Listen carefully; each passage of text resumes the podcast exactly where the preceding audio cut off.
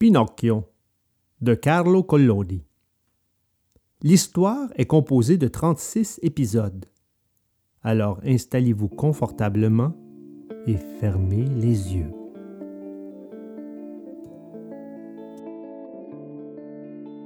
Premier épisode où il advint que Maître Cerise, menuisier, trouve un morceau de bois qui pleurait et riait comme un enfant. Il y avait une fois un roi, diront tout de suite mes petits lecteurs. Non, mes enfants, vous vous êtes trompés. Il y avait une fois un morceau de bois.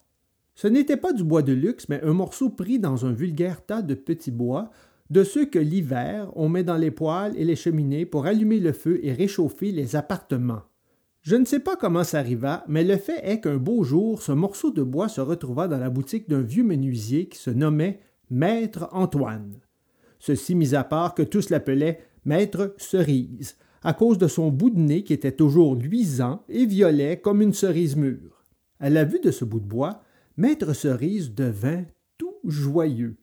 Et se frottant les mains de satisfaction, il marmonna à mi-voix Ce bout de bois tombe à pic. Je vais m'en servir pour faire un pied de table. Aussitôt dit, aussitôt fait. Maître Cerise prit immédiatement sa hache la mieux aiguisée pour commencer à enlever l'écorce du bois et à le dégrossir.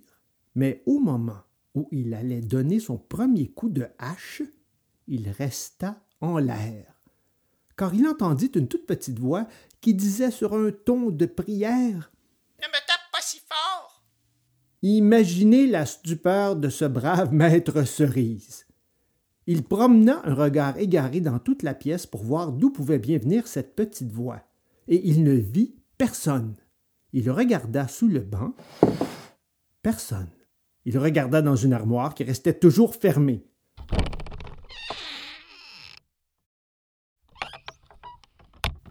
Personne.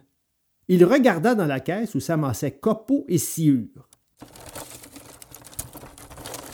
Personne. Il ouvrit la porte de la boutique pour jeter un coup d'œil dans la rue.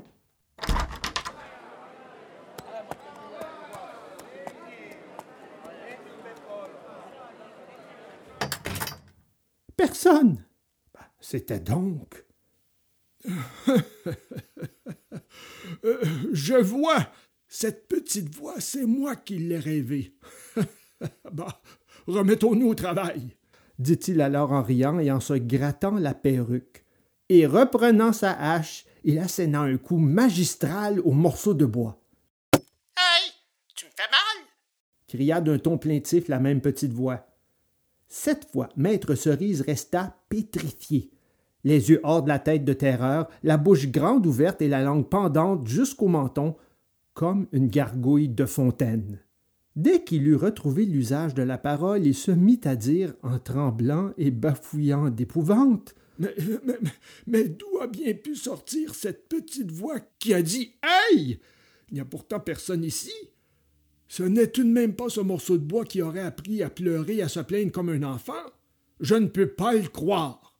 Ce morceau de bois, le voici là devant moi. C'est un morceau de bois comme tous les autres. Une bûche à mettre dans un poêle ou acheter sur le feu, sous une marmite, pour faire bouillir des haricots. Hum, Ou alors, il y aurait quelqu'un caché dedans?